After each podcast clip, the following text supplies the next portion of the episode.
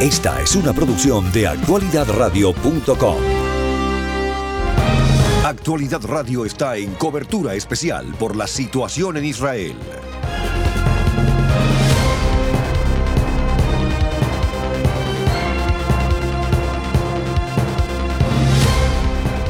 Cuando son la 1 y 31 de la tarde, continuamos en Actualidad 1040 con esta cobertura especial por este brutal ataque a Israel por parte del grupo terrorista islamista Hamas. Israel, según ha declarado eh, el Benjamín Netanyahu, está en guerra y la respuesta va a ser contundente contra Hamas. No sabe, según ha comentado, cuánto durarán en declarar la victoria, pero esa victoria será del pueblo de Israel. Y mientras que esto ha ocurrido, los muertos en Israel por la ofensiva de Hamas ya están superando los 160, mientras que los heridos suman 1.114, según han publicado medios locales citando a fuentes hospitalarias y al propio Ministerio de Salud israelí. De estos, además, hay 17 personas que están críticas, hay más de 200 que tienen heridas graves y otros muchos que lamentablemente todavía se encuentran debajo de los escombros por esa brutal eh, ofensiva por parte del brazo militar de Hamas, que como les decía ha lanzado más de 2.500 eh, proyectiles, cohetes contra Israel y que aún a estas horas, cuando aquí son la 1 y 32 de la tarde, eh, creo que en Israel son nueve horas más, serían como las 10 y 32 de la noche. Todavía han mandado a muchísimas personas a los refugios porque las alarmas siguen sonando, continúan sonando en previsión de nuevos ataques y de nuevos eh, misiles que puedan eh, llegar hacia territorio israelí. en estos momentos también sabemos que Israel ha ordenado cortar la electricidad de toda la franja de Gaza y que ha ordenado también eh, reforzar todo lo que es la frontera aunque como yo les estaba contando, el grave peligro que hay en estos momentos es que hay más de mil, mil milicianos, según las autoridades locales, que hayan podido estar, hayan podido incursionar en estos momentos en territorio israelí y encontrarse en territorio israelí. Israel, por su parte, ha derrumbado tres bloques de la Torre Palestina en el barrio de Lax y son edificios grandes, altos, de más de tres pisos, donde obviamente también se han producido enormes víctimas eh, civiles eh, mm, pero que acogían según informes de inteligencia, a algunas de las eh, operaciones o de, las eh, cédulas de operación de Hamas. Y para saber un poquito más de qué podemos esperar en las próximas horas de este ataque, tenemos con nosotros al coronel Octavio Pérez, de las fuerzas también de los Estados Unidos, eh, y también nos va a acompañar Arthur Garfer, que como les decía eh, es un auténtico experto en materia militar, eh, trabaja en, las, eh, en, las, em, en los comandos especiales de las Fuerzas Especiales de los Estados Unidos. Y vamos a hablar con los dos, si les parece, vamos a tenerlos en línea a los dos eh, para poder conversar y que ellos nos den una idea un poquito más precisa de lo que estaba pasando. ¿Cómo están, mi queridísimo Octavio y Arthur? Muchas gracias por acompañarnos en un día no tan, podríamos decir, fatídico, sobre todo para nuestros amigos israelíes. Buenas tardes. buenas tardes, Marian, y gracias por tenerme aquí. Hamas dice que ha lanzado más de 5.000 cohetes sobre Israel. Las fuerzas de defensa de Israel afirman que han caído más de 2.500 misiles en su territorio. A estas horas, como estaba diciendo, todavía se están produciendo ataques. La gente ha tenido que ser trasladada nuevamente a los refugios. Eh, a su juicio, eh, yo estaba diciendo con nuestro invitado anterior, un periodista que estaba en un refugio, que para mí, sin tener una bolita de cristal eh, y entendiendo el poderío militar de, Israel y sobre todo también la fuerza de sus departamentos de inteligencia, esto ha sido una operación que se ha debido de gestar desde hace demasiado tiempo con una precisión inmensa, posiblemente con una ayuda de una mano exterior, me atrevería a decir Irán, por, por la forma en la que se ha, se ha producido. Eh, y sin embargo ha pasado, pasó de vista eh, para tanto las fuerzas militares como para los departamentos de inteligencia. Ustedes los dos son militares. ¿Cómo se puede justificar esto? Yo entiendo que, esto ha sido pues un fracaso de inteligencia por parte de la Shin Bet, la Mossad, eh, otras organizaciones de Israel y también de los Estados Unidos, eh, que no le pudo proveer o no vio los indicadores con sus sensores eh, para poder proveerle la inteligencia, sea pues electrónica o, o, o, o, de otro tipo de inteligencia eh, hacia Israel. Eh, obviamente Irán está detrás de esto, el Paz de Arán claramente está operando dentro de Gaza y fueron los que ejecutaron esta operación. El indicador número uno es la secretividad con que se llevó a cabo y el despliegue inmediato eh, y la flexibilidad que ha tenido Hamas en poder no solamente eh, sobrepasar la primera línea de defensa eh, israelí, sino también llegar hasta, hasta la segunda y penetrar algunos de los pueblos israelíes. Octavio, el líder de Hamas, Ismael Hanilla, dijo en un discurso obviamente muy floreado después de esta ofensiva de su formación israelita, perdón, islamita contra Israel, que la batalla se ha trasladado al corazón de la entidad sionista. Hay que recordar que eh, la soberanía de, Israel no es reconocida, ¿no? Y ha asegurado que las facciones palestinas armadas tienen la intención de expandir su ofensiva contra Cisjordania y contra Jerusalén. Y eso obviamente nos hace pensar que esto es un ataque, como decía, premeditado, premeditado, masivo, llevado a plena luz del día y que no sabemos realmente qué nos espera todavía por ver. Mira, el problema, eh, te diré que es preocupante. Vimos una cantidad de equipo pesado que llegó a la frontera y tumbó la cerca. No únicamente de eso se dice, eh, la plataforma X, que se llamaba Twitter antes, que posible haya ido a la casa de un brigadier general israelí lo hayan capturado. O sea que los preparativos para este operativo incluían coger a este, este individuo de alto cargo, eh, y encima de eso llevarse rehenes como se han llevado y poder amasar esa gran cantidad de gente, que es lo que te estaba diciendo que ¿cómo es posible? El domo, el domo, ¿cómo tú vas a permitir 2.500 misiles? Todo falló. Aquí falló todo en cuanto a la prevención, porque ellos siempre tienen sistemas de monitoreo que están observando si hay alguna normalidad en la frontera, aquí ha fallado, es una, una cosa que va a preocupar mucho, porque Netanyahu toda la vida ha estado al frente, pero aún Netanyahu más debilitado en esta última eh, eh, toma de poder, él, y, y hasta han culpado muchas veces, hasta el mismo gobierno americano, por buscar paz entre Arabia Saudita y, y una de las concesiones es relajar las, ¿cómo se llama? las conversaciones con Hamas. Y el problema es ese, que cómo es que a pesar de todo, que esto no se puede dejar nunca, eh, haya ocurrido tantas cosas en, en, en, cuestión de, de, 24 horas. Exacto. todo, la, la, la seguridad del país, no únicamente aérea, en cuanto al domo aéreo, la cantidad de misiles, porque ellos cada rato, el 2007 tuvieron otro otro incidente con Hamas, donde se dispararon un boleo grandísimo de misiles. Bueno, cantidad de equipos buldosos y eso, entrando, rompiendo, eso se debió haber reaccionado inmediatamente y no ocurrió. Así que aquí haga cabeza por nada. Y no estamos en Yom Kippur, porque si tú me dijeras, estamos en, en, septiembre veintipico, Yom Kippur, donde la gente está no de fiesta, pero celebrando su año judío, eh, el paso sobre todo y el, año judío. Entonces, sería que a lo mejor lo cogieron con la guardia bajo. Pero aquí hubo un fallo Total, total. Absoluto. Eh, ahora, Garfer, hay otra pregunta que uno se hace.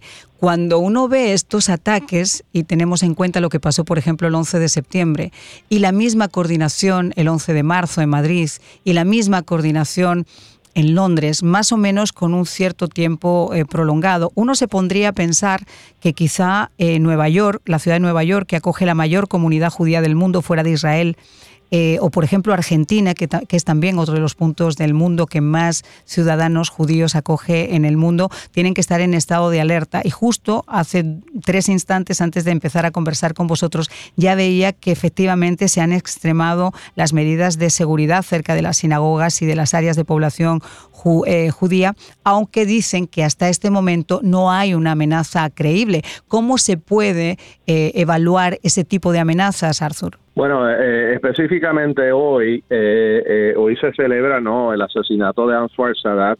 Hoy se celebra la, la, la, invasión del 48 los 50 años del, del Yom Kippur. sí, exactamente. O sea que esto, esto sí tiene un mensaje y una narrativa exterior e interno para ellos. Ahora, nuestros hermanos judíos siempre han sido eh, victimarios eh, no de, ataques y siempre lamentablemente van a seguir siendo víctimas de ataques eh, innecesarios e injustificables.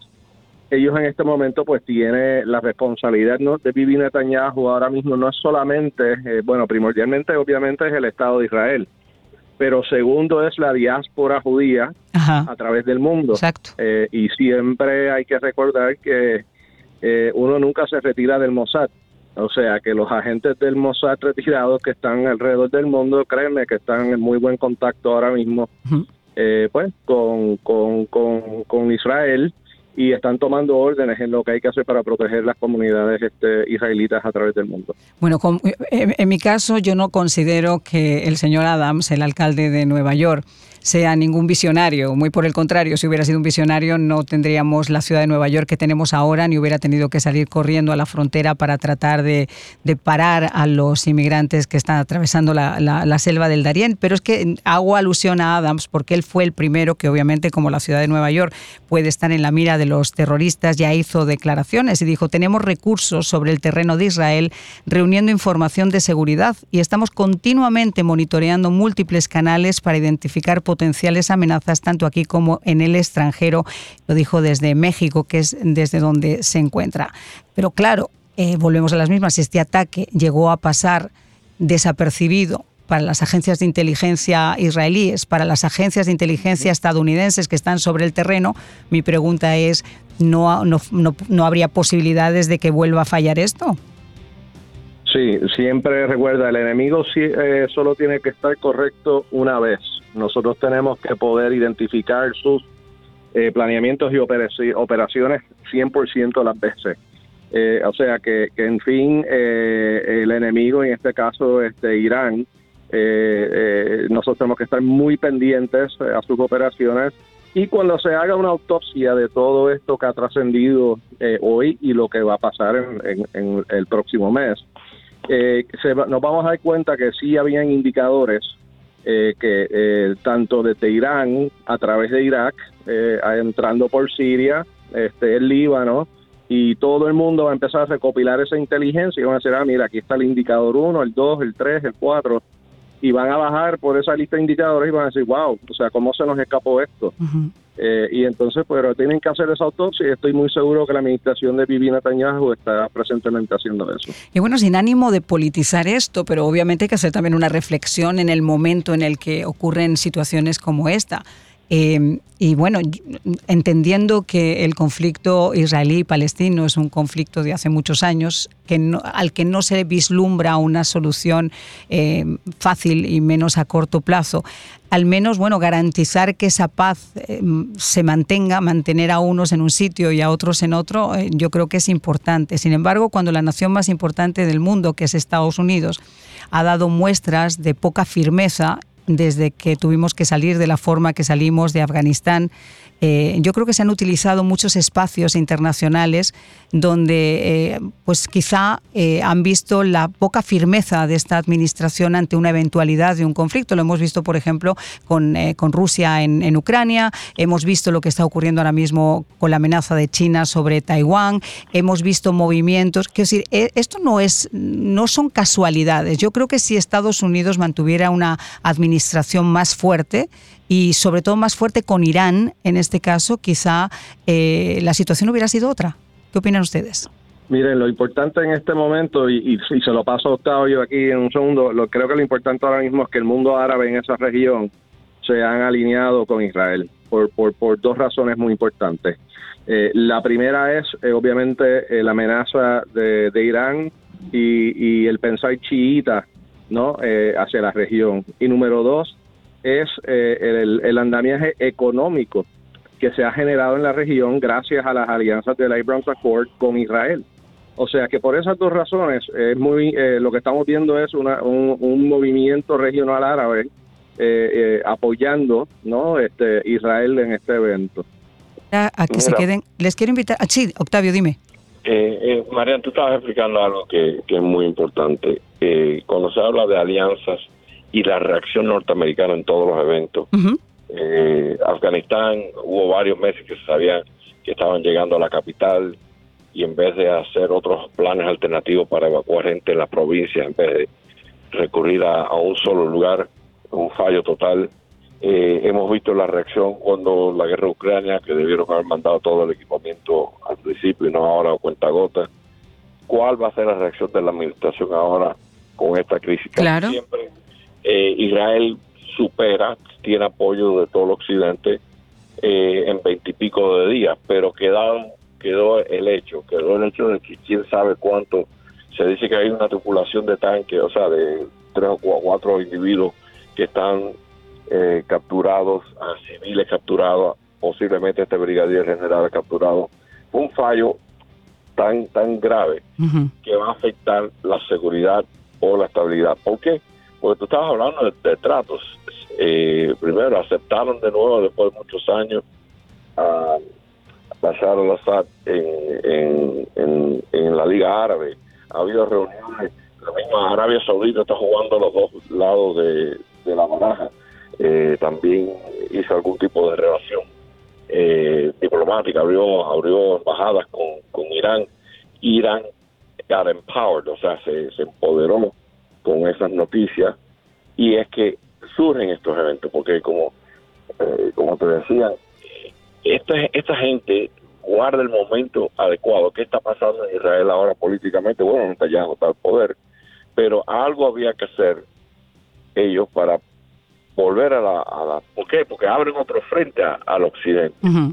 Y esto, esto es una cosa que está, como te decía, esto está maquiavélicamente planeado por un sinnúmero de autores, porque hay un frente ucraniano que hay un debilitamiento en el apoyo, hay una crisis en el mar sur de China, eh, hay una crisis en el gobierno americano en cuanto a los presupuestos, y sería otro frente más que los Estados Unidos tienen que, acudir y de momento aportar no únicamente eh, dinero, sino recursos, porque ahí se enfocan también los sistemas de inteligencia eh, de apoyo a, Israel.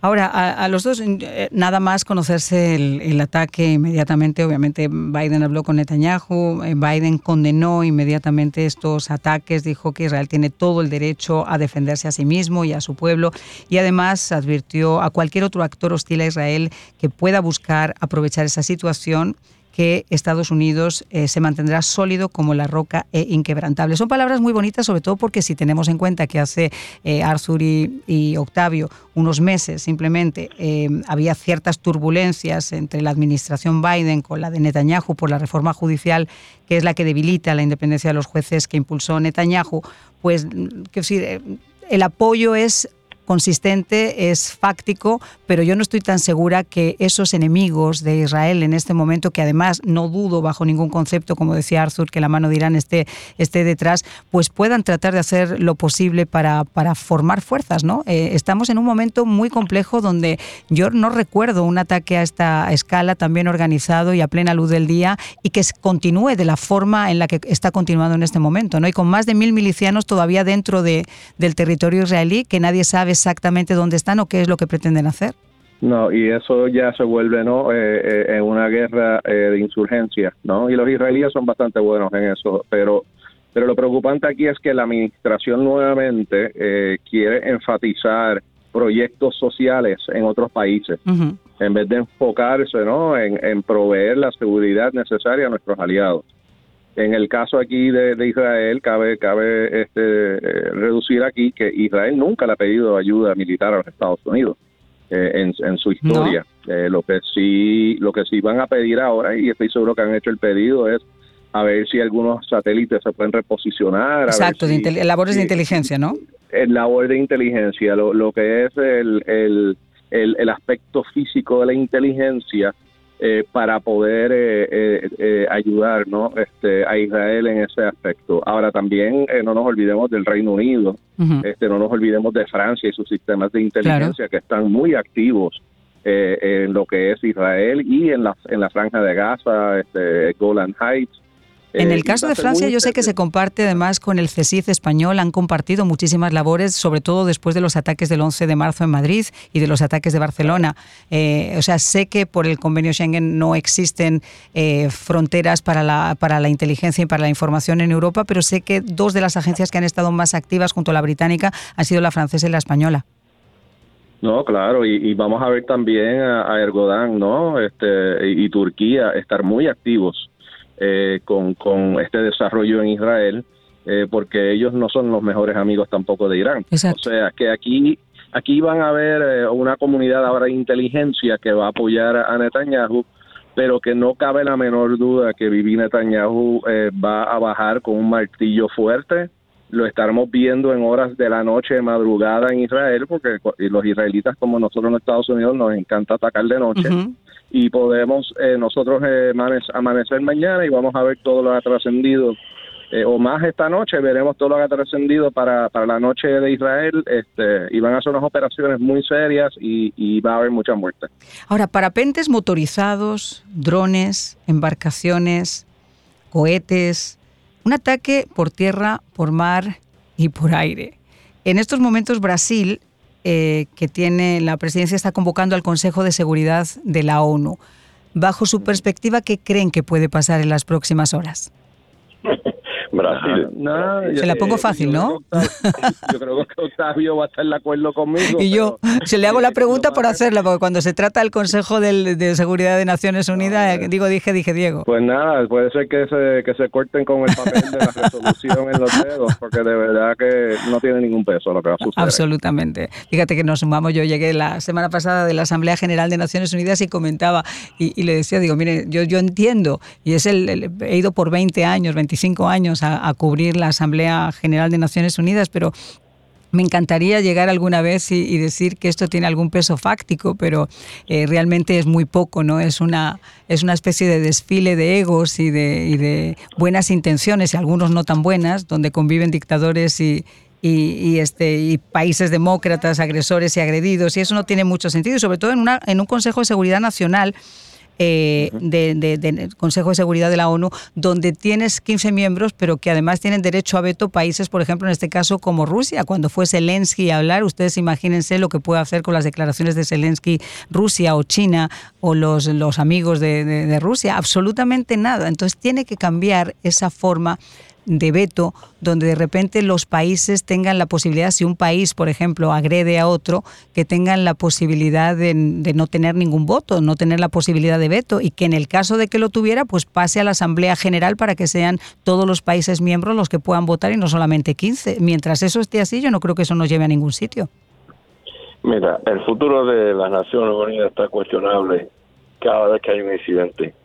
La guerra de, la guerra de Ucrania, eh, la salida de Afganistán. y si algo ha servido a la Nación Unida en algún aspecto ha sido eh, vacunar niños y repartir comida. De lo demás no ha parado la guerra del año 49. Y como tú dices, hay muchos que dicen que los cinco ganadores de la guerra, Segunda Guerra Mundial, no son representativos de lo que es el mundo verdadero.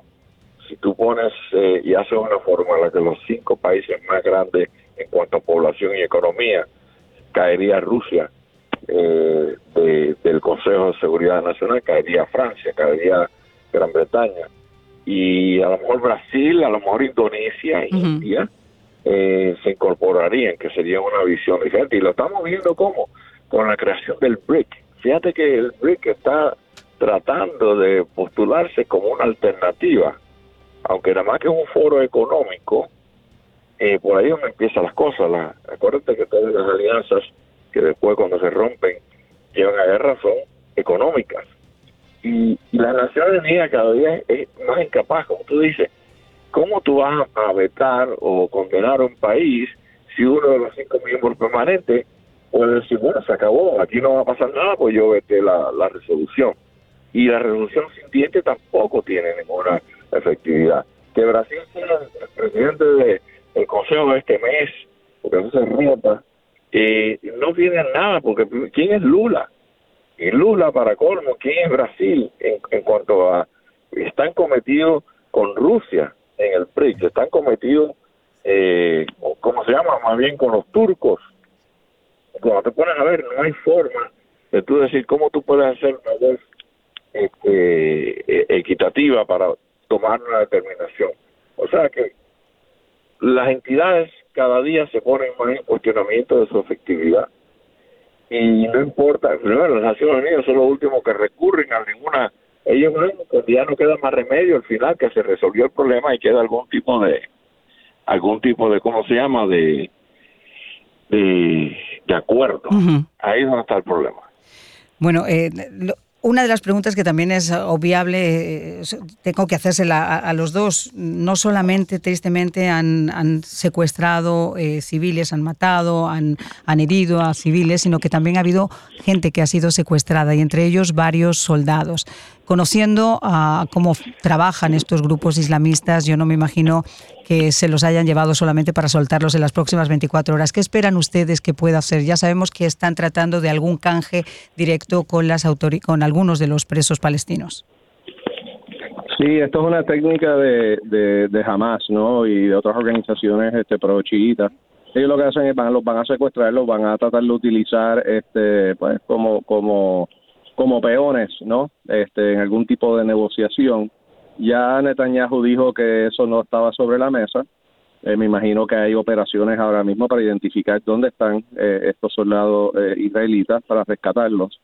y créeme que, nadie va a querer estar en el, en el paso entre, entre estos israelitas que han sido secuestrados y las fuerzas especiales israelitas que van a llegar.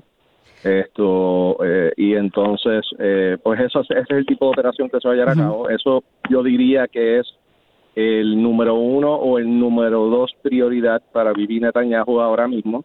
Esto es rescatar a, esos eh, a, esas personas secuestradas. Arthur, Arthur Octavio, discúlpeme, discúlpeme que los tengo que interrumpir momentáneamente. Les pido a los dos que se queden con nosotros en la cobertura y que escuchen también lo que nos tiene que comentar, porque tenemos con nosotros a Flor Hassam Nahuriam, es la vicealcaldesa de Jerusalén, que muy amablemente también nos atiende en estos momentos tan complicados. Eh, vicealcaldesa, ¿cómo está? Muchísimas gracias por acompañarnos. Gracias. Estamos eh, un poquito traumatizados. Nos levantamos esta que es un día no solo de Sabbat, del sábado, eh, que es el día que nosotros vamos a la sinagoga, pero también era Pascua israelí eh, judía y Sukkot, sí, el final de Sukkot, y nos levantamos completamente traumatizados por la sirena, no sabíamos lo que estaba pasando. Yo, gracias a Dios, que tengo un shelter en mi casa, con que con mis cuatro hijos nos metimos ahí y estuvimos entrando y saliendo cuatro horas y ya empezamos a informarnos, formando por lo que estaba ocurriendo y la verdad que nosotros en Jerusalén no, no lo tenemos mal comparado con lo que está ocurriendo en el sur del país, que han infiltrado terroristas, han matado a gente, eh, eh, han secuestrado a niños, a abuelas. Aquí no hay ningunos valores, ninguna leyes, ni Geneva, ni nada.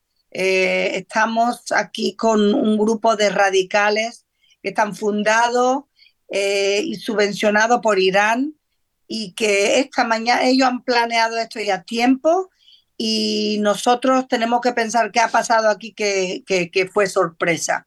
Bueno, tengo aquí una actualización de las víctimas que me están llegando en estos momentos. Más de 160 muertos en Israel, más de 1.140 heridos.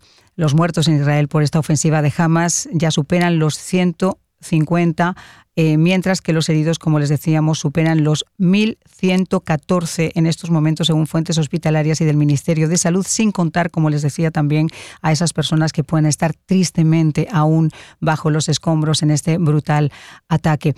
Ahora, vicealcaldesa, estábamos comentando, es difícil. Yo he estado en, Israel, me tocó cubrir eh, parte de la guerra del Líbano. Eh, sé cómo se ha tratado de convivir entre israelíes y palestinos, viajé a la franja de Gaza, sé de esos túneles que hacen para poder adentrarse a veces en, territorio israelí y sé el peligro inminente que tiene la población israelí a estos ataques. Es como vivir sobre un polvorín. Pero precisamente por eso sabemos también que las fuerzas militares, y eso comentábamos con nuestros dos invitados que son precisamente militares también de alto rango aquí en los Estados Unidos, sabemos que los militares normalmente tienen una previsión de que esto pueda llegar a ocurrir, que estos ataques puedan llegar a ocurrir, y los ciudadanos israelíes se sienten ciertamente seguros a que esa contraofensiva sería inmediata. Este ataque que hemos visto en el día de hoy es muy sofisticado, está muy bien preparado, está eh, además de una forma muy descarada, a plena luz del día. ¿Qué puede decirme usted de esto? Bueno, llevan 11 años intentando planear un ataque como este. 11 años llevan. De túneles, con globo, con lo que se puede imaginar, han intentado. Y todos estos años hemos podido prevenir esos ataques, hemos, eh, hemos podido tener la inteligencia para saber que querían atacar. Y hoy ha sido, no, no lo comprendo. E, en Israel no se comprende lo que ha intentado lo que ha pasado aquí. Afuera tampoco, ¿eh? Está muy fuerte. La inteligencia que tenemos en Gaza normalmente es de la mejor. Eh, no se comprende cómo esto ha ocurrido. Lo que sabemos es que tenemos que dejarnos ya de tonterías, de estar luchando unos con otros, entre nosotros, eh, y tener que y hacer unidad en este momento difícil, porque el enemigo sabe oler cuando hay alguna división interna, el, enemigo sabe oler cuando tenemos eh, eh, problemas aquí, eh, estamos un poquito más débiles, menos fuertes, y eso es precisamente lo que ha ocurrido, con que necesitamos ahora unión de todo el mundo en Israel y, poder pasar este mal momento y triunfar. Yo sé que nosotros al fin vamos a ganar esta guerra esa no es la cuestión. Tenemos mejor ejército, tenemos la tecnología mejor del mundo. La cuestión es cuánto, cuántos heridos y muertos van a haber hasta que ganemos. Ganar vamos a ganar, eso está claro. Claro, pero los eh, muertos que quedan tristemente en el camino es, el, es, es, lo que hay que lamentar. Ahora, usted, eh, usted es vicealcaldesa, la estoy viendo en un refugio. Le invito a que muchas de las personas que nos están escuchando también se puedan conectar a través de nuestras plataformas digitales, a través de nuestra página web de actualidadradio.com, porque estamos haciendo una videoconferencia. Tenemos la oportunidad de estar compartiendo con nuestros invitados también a través de esos refugios, poder compartir con ustedes esa realidad que en estos momentos están viviendo ellos claro, nosotros en este lado del, océano. Ahora, yo le decía, vicealcaldesa, eh, Jerusalén es una ciudad enorme, es una ciudad donde se convive, es una ciudad donde también a veces se tiene miedo. Eh, usted está en el refugio con sus hijos, como nos, como nos ha dicho. ¿Cuál es la información que le está llegando de Jerusalén y cómo están coordinando las labores en Jerusalén? Bueno, en Jerusalén la verdad que la cosa estaba más tranquila ahora. Eh, tuvimos toda la mañana los refugios, eh, pero Jerusalén siempre tenemos una protección de que como hay tantos eh, ciudadanos aquí, árabes, musulmanes, nunca a Jerusalén siempre mandan uno o dos cohetes, pero no hacen un ataque porque saben que 40% de nuestra población que vivimos aquí con una convivencia que nadie entiende, pero la vivimos, y, no, no nos van a atacar mucho aquí porque saben que en cualquier eh, cohete pueden también matar a muchas familias árabes. Con que por ahora la cosa aquí está tranquila, en la zona de Tel Aviv está fatal, tengo una sobrina en Herzliya eh, que está muy, muy asustada y, en su refugio. Tengo familias que están aquí en hoteles, que están en los refugios de los hoteles porque era eh, son vacaciones para, para, para, los judíos que vienen aquí a Israel. Eh, hay muchos amigos míos cristianos que están aquí también. Eh, esta Pascua que siempre vienen para acá, con que es un desastre y esperemos que podamos coger control bastante, bastante pronto. Cuando ustedes están en el refugio, me imagino que escuchan también las alarmas. Está en Jerusalén, no está en Tel Aviv, pero eh, inclusive si hubiera algún ataque en estos momentos, porque me imagino que usted está en el refugio ante la previsión de que pueda haber ataques o porque suenan también esas alarmas. Suenan las alarmas y sabemos que tenemos un minuto para meternos en el refugio. ¿Cómo se le dice eso a sus hijos? ¿Son niños que están acostumbrados a vivir en esta zozobra? Bueno, mira, como dije, gracias a Dios en Jerusalén no hay tanto, pero esos pobres niños que viven traumatizados en el sur de Israel, toda su vida toda su vida se han criado con este miedo y con estas sirenas y tienen que correr al minuto y todo el mundo lo sabe. Mis hijos aquí en Jerusalén hemos tenido también malos momentos y ellos saben que la sirena quiere decir que se entra refugio, pero en un momento, hace unos cuantos años, mis hijos estaban en el autobús de la escuela cuando sonó la alarma y ellos sabían mejor que el conductor del autobús lo que había que hacer. Eh, paró el autobús y se agacharon cerca de una pared. Ellos sabían lo que hacer con 8 y 10 años. Muy triste que tengamos que vivir así, pero así vivimos. Cuando se habla de palestinos y de israelíes, se habla de derechos y obviamente cada uno trata de tirar hacia, hacia su lado. Pero tristemente las víctimas civiles eh, son iguales y se cuentan de la misma manera. Los niños palestinos son los mismos que los niños, que los niños eh, eh, israelíes en este caso. Y es una auténtica tristeza porque se ha tratado de negociar, se ha tratado de mantener este conflicto en mesas de negociaciones. Yo recuerdo infinitas en estos casi 30 años de profesión y tristemente siempre se llega al, mismo lugar. Eh, ¿Cómo se hace realmente en una ciudad como Jerusalén, donde conviven, como yo decía, eh, musulmanes y donde conviven también cristianos? ¿Cómo se hace para tratar de llevar esa discordia? El problema, el problema que tenemos jamás es muy diferente Claro, estamos hablando de eh, grupos terroristas. sí, jamás es terrorista, jamás públicamente dicen, ellos no les interesa la convivencia, ellos lo que quieren hacer es destruir el Estado de Israel y lo dicen claramente. Eh, es un brazo de Irán. Irán quiere destrozar todo el mundo occidental, también los Estados Unidos. Eh, nosotros somos la parada primera en, en ese, en, ese eh, cupolito que tienen en la cabeza. El problema aquí es el Islam radical, eh, el genocidio que quieren hacer para conquistar el mundo entero. Nosotros somos solamente la parada primera. Yo soy española y yo recuerdo cuando eh, en aquel momento se hablaba de recuperar el Al-Ándalus cuando los primeros ataques del 11 de septiembre y después los ataques del 11 de marzo y los ataques de... se hablaba de recuperar el Al-Ándalus y mucha gente decía, ah, bueno, pues están hablando de Andalucía. No, señora, el Al-Ándalus de ellos ocupaba toda Europa. Entonces hay que tener muchísima claridad de mente para darnos cuenta de cuál puede ser la intención expansionista que tienen estos grupos, que no es quizá la población en general, pero que sí, eh, y en eso yo como española he tenido una lucha con muchos productores que decían, grupos separatistas, no señor, el que hace separatismo lo hace en paz, el que hace terrorismo es un terrorista, y hay que llamarlos por su nombre, le guste al que le guste, Hamas y Hezbollah son grupos terroristas como lo ha sido ETA, son grupos terroristas y están, eh, todo el mundo sabe que son terroristas y, son muy peligrosos. Y estamos hablando de niños antes, la diferencia entre ellos, ellos utilizan a los niños para poder luchar con Israel y nosotros protegemos a nuestros hijos y también protegemos a sus hijos, porque cada vez que atacamos Gaza, que ellos nos provocan, ellos hacen algún acto de guerra, nosotros protegemos a sus hijos más que ellos los protegen. Y entonces es la diferencia, una diferencia de valor, diferencia de mentalidad. Y con esta gente no hay, no hay negociar. Esta gente lo dice muy claramente. Te quieren destruir, quieren echarnos todo al mar. Esto quiere decir una cosa solamente, el genocidio. Y aquí eh, nosotros, el Estado judío se formó precisamente para no tener otro genocidio judío y no van a salir con la suya.